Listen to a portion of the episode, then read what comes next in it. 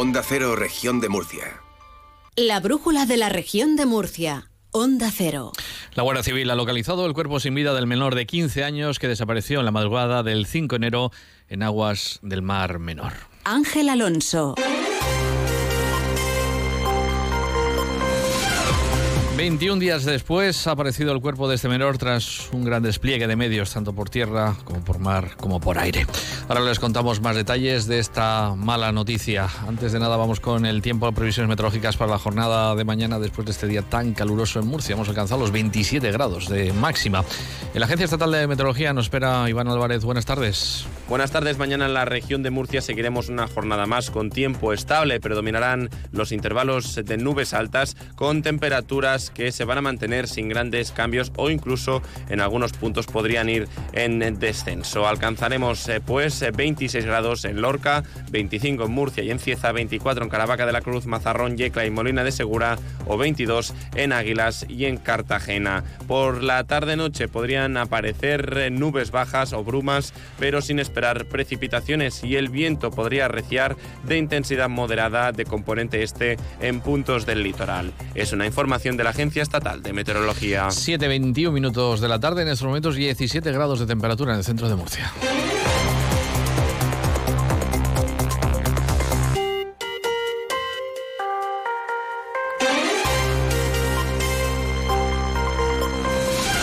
Guardia Civil ha localizado el cuerpo sin vida de este menor de 15 años que desapareció en la madrugada del 5 de enero en el Mar Menor. El cuerpo ha sido localizado a una profundidad de unos 5 metros y a un kilómetro de la localidad costera de Los Alcázares.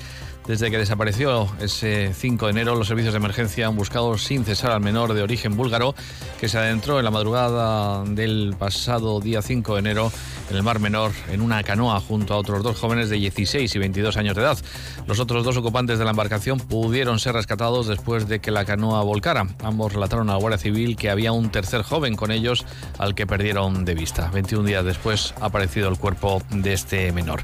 El alcalde de los Alcázares, Mario Pérez, ha confirmado que el cuerpo ha sido sacado del agua pasadas las 3 de la tarde a través de las instalaciones de la base militar, por donde efectivos del grupo de especialistas de actividades subacuáticas de la Guardia Civil han sacado el cuerpo del menor. Tarde también de otro suceso destacable. Un incendio de disolventes ha dejado dos personas heridas graves con quemaduras. Ha ocurrido en una fábrica de municiones y explosivos de la pedanía de Jabalí Viejo en Murcia. El aviso se ha recibido sobre las 5 y cuarto de la tarde. Además de los bomberos y policías, hasta el lugar del suceso se ha trasladado personal sanitario quien ha estabilizado a los heridos y han sido trasladados posteriormente al Hospital Virgen de la Risaca, en concreto a la unidad de quemados. Se trata de un hombre de 45 años de edad con quemaduras superficiales en el 45% de su cuerpo y una mujer de 37 años de edad con el 36% de su piel quemada. Se ha avisado a la inspección del Instituto de Salud y Seguridad Laboral de la región de Murcia para investigar lo sucedido al tratarse de un accidente laboral, explican desde emergencias de la región de Murcia.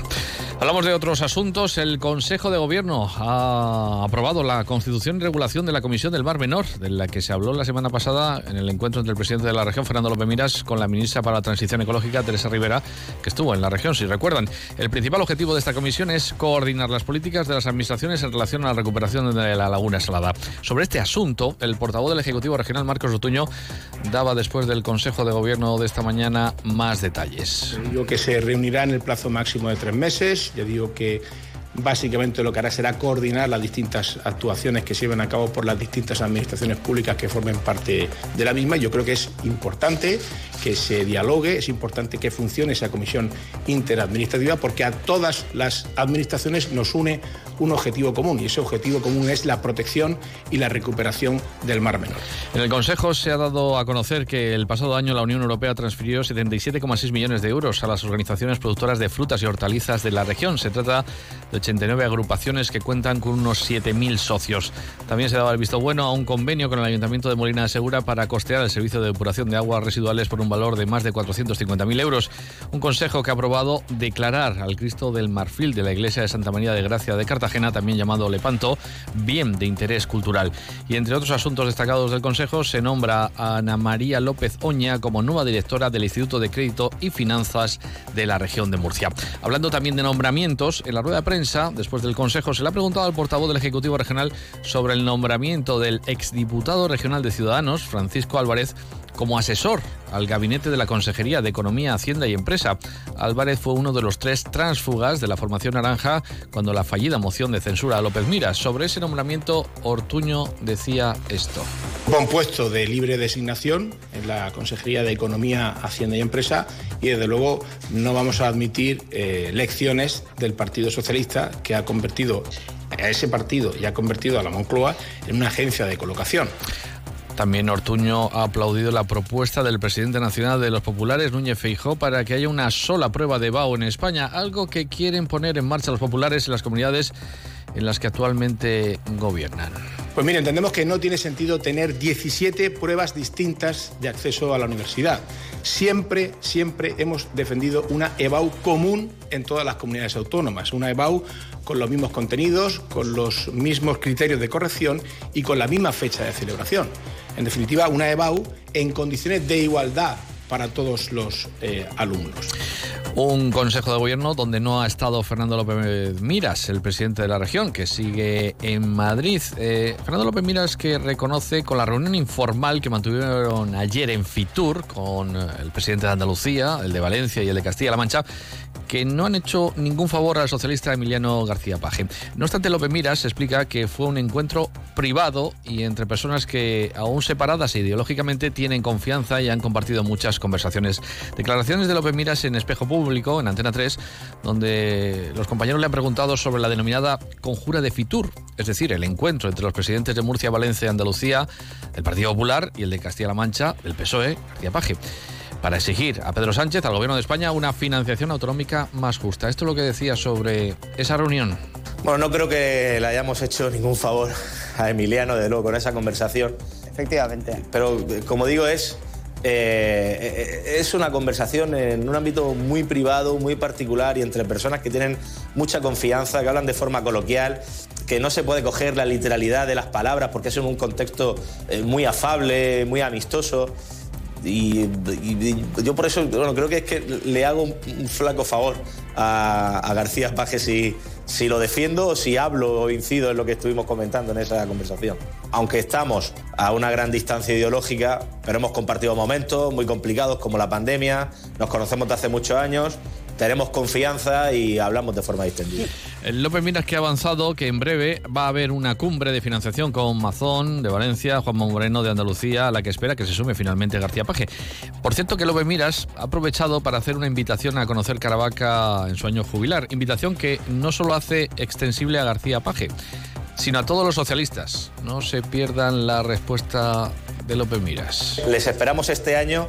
Saben que es el año jubilar de Caravaca de la Cruz un buen momento para peregrinar y hacer el camino del amor. El camino del amor, me parece muy bien. Me lo apunto. Llévese a algún socialista, eh, no sé, a Paje, por ejemplo, y a Oscar Puente. A los que quieran. Bueno, García Paje ya lo invité en 2017, que fue el anterior año jubilar, y fue. Y este año también está invitado. Pues sí, todos los socialistas los dos, también, ya está todo arreglado. A los ojos de Dios, todos somos buenos hijos todos los socialistas también, a los ojos de Dios.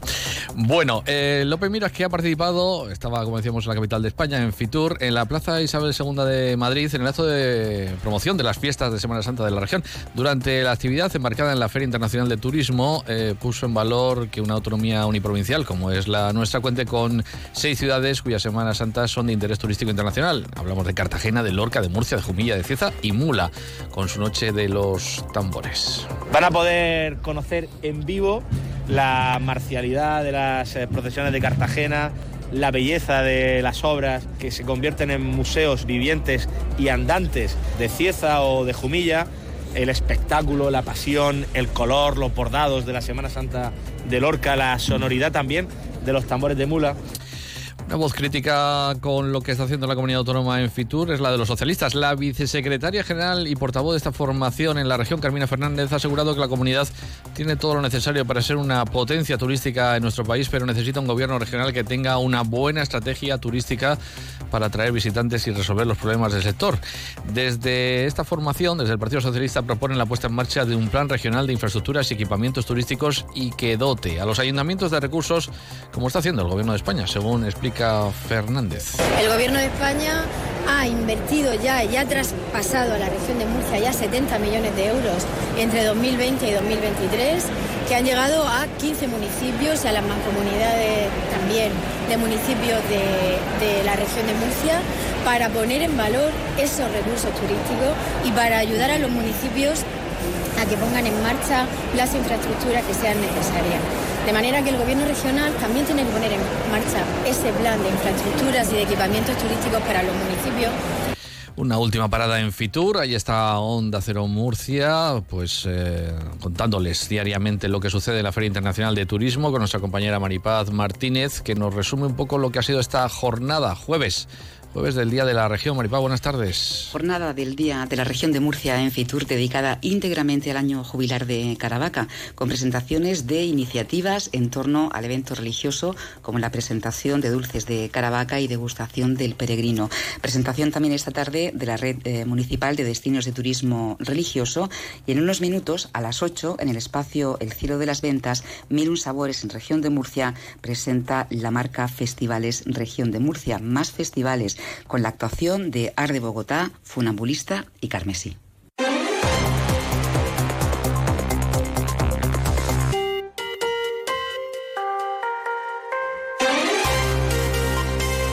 8.31 minutos, 7.31 minutos de la tarde, queremos decir. Seguimos en la brújula de la región de Murcia. La Guardia Civil y Salvamento Marítimo han interceptado tres embarcaciones con 32 inmigrantes irregulares a bordo de varias embarcaciones en el litoral de la región.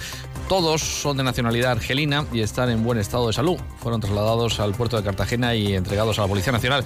La primera patera en la que viajaban 10 hombres y 3 mujeres fue interceptada frente a Cala de Entoles, en Cabo de Palos, mientras que la segunda, con 9 hombres y un menor a bordo, fue localizada en la playa de Isla Plana, en Cartagena. Finalmente, la tercera embarcación, en ella viajaban nueve varones adultos y fue interceptada a 18 millas en Monte Cenizas. Por su parte, la Policía Nacional ha detenido a dos individuos, uno de ellos por robar un ordenador en un hospital de Murcia y al otro por comprárselo y tan solo 5 euros el precio. En concreto, los detenidos son un hombre de nacionalidad española, de 35 años de edad, que ha sido arrestado como autor de un delito de hurto, y un varón de nacionalidad siria de 36 años como autor de un delito de receptación. La policía recibió una llamada por parte del personal del hospital de la capital de Murcia alertando del robo de uno de sus ordenadores, así como de la presencia de un varón merodeando por el interior del hospital. Un portavoz de la policía dado más detalles. Alertando de la sustracción de un ordenador y de la presencia de un hombre de aspecto toxicómano merodeando por el interior del centro médico, conocido por el personal por haber cometido con anterioridad hechos delictivos del mismo tipo. Se establece entonces un dispositivo de búsqueda por parte de los agentes que permitió localizar a un individuo no muy lejos del hospital que encajaba perfectamente con la descripción recopilada. Las indagaciones realizadas por los agentes permitieron averiguar el lugar y la persona que había adquirido ilegalmente el ordenador por una cantidad de 5 euros. La Guardia Civil ha desarrollado una investigación para esclarecer la sustracción de objetos en viviendas de Archena, que se ha saldado con la detención de dos personas como presuntos autores de los delitos de robo con fuerza y hurto. Los agentes han recuperado gran parte de los efectos sustraídos que ya han sido devueltos a sus propietarios y han esclarecido hasta el momento cinco delitos. Un portavoz de la Benemérita explica cómo arrancó esta operación. La investigación se inició a principios de año cuando la Guardia Civil detectó un incremento en la comisión de robos en viviendas, principalmente en la zona rural de Archena. Las pesquisas practicadas llevaron a los investigadores hasta una pareja residente en el municipio que presuntamente se encontraba tras la comisión de los robos y su posterior venta de objetos sustraídos a través de Internet y en comercio de compraventa de oro.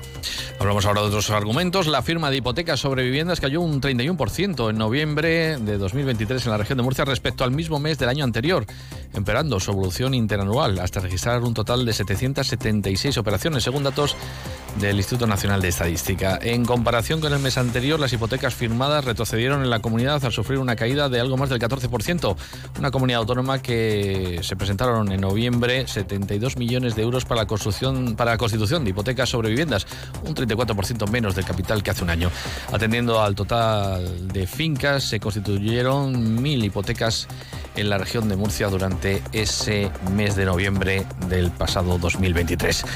La comunidad ha ampliado la red de recursos de alojamiento para fomentar la autonomía y también la independencia de las personas con discapacidad, con una nueva vivienda tutelada ubicada en el municipio de Beniel, con capacidad para ocho personas. La consejera de Política Social, Conchita Ruiz, ha explicado que en la vivienda residirán un grupo de personas con discapacidad intelectual que va a recibir apoyo y atención directa por parte de un equipo de profesionales. El objetivo es facilitar su inserción en el entorno comunitario en el que residen. En la actualidad en la región de Murcia hay 25 viviendas tuteladas para personas con discapacidad. La consejera.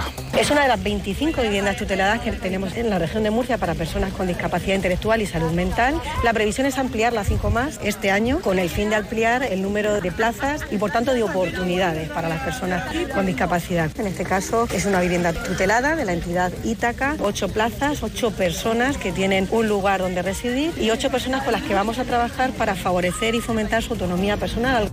Hablamos ahora del sector del taxi, que realizó casi 800.000 servicios en el municipio de Murcia durante el pasado año. Los responsables de Radio Taxi han expuesto estos datos al concejal de movilidad del Ayuntamiento de Murcia, José Francisco Muñoz, durante la reunión de trabajo que han llevado a cabo. La concejalía quiere contar con el sector para gestionar pues el previsible incremento de la demanda de usuarios que se va a producir a finales del mes de marzo y comienzo de abril con la celebración de la Semana Santa por un lado y también de las fiestas de primavera. El concejal José Francisco Muñoz explicaba más temas que se han tratado en ese encuentro. Con los representantes del sector hemos acordado consensuar en el marco de la mesa del taxi las medidas a implementar para mejorar el servicio, cubrir los picos de demanda y organizar los recursos existentes para potenciar la atención que se brinda a los usuarios. Además, hemos reconocido, hemos aceptado, hemos consensuado que los presupuestos municipales de 2024 recojan una partida específica para continuar con la colaboración económica que el ayuntamiento viene prestando al Eurotaxi por el especial servicio sensible que realizan.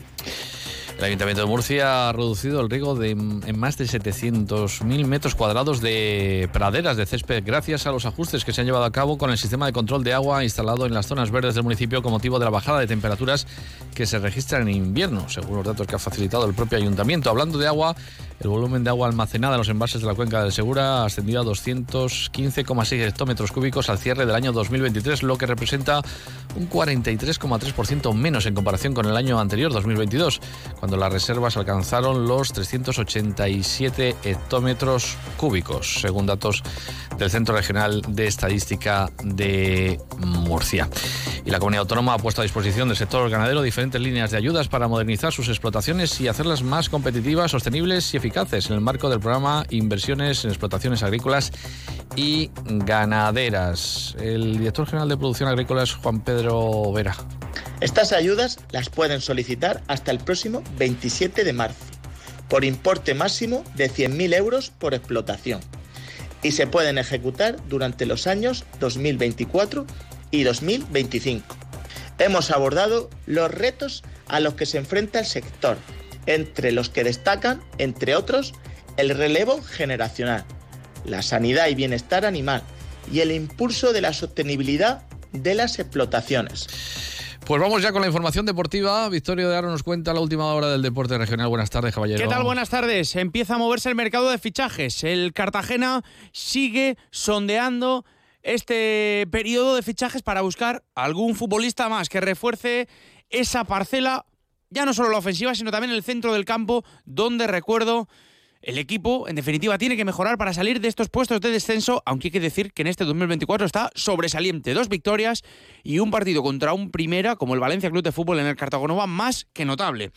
Entre tanto, en Primera Federación, hoy el Real Murcia ha hecho oficial, o ha presentado, mejor dicho, a Loren Burón, que llega después de que el conjunto grana abone la cláusula de 35.000 euros. Y eso que este verano no no quisieron renovar al jugador de Puente Genil. Sin embargo, todo ha sido, reconoce el futbolista, bastante rápido. Bueno, yo creo que creo que recibo la llamada de, mi representante, no sé si me corrige el viernes, que creo que habla con Javi, Antonio habla con Javi y en el momento que, que me comunica la, propuesta eh, de, ver si podía volver, eh, mi respuesta fue clara y, y bueno, aquí, aquí estoy. Además, en noticia de última hora es que tanto Guarrochena como Hugo Sanz han rescindido su contrato como el Real Murcia. El lateral estaba cedido en el Hércules.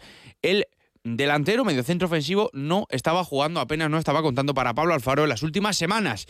En el UCAM, ayer renovaron a Howard San Ross hasta 2026, ayer por la tarde, y hoy en Onda Deportiva Murcia ha reconocido Fran Sánchez que si se clasifica a la Final Four de la, de la Basketball Champions League va a solicitar Murcia va a solicitar ser la sede para disputar ese playoff aquí, en la región de Murcia.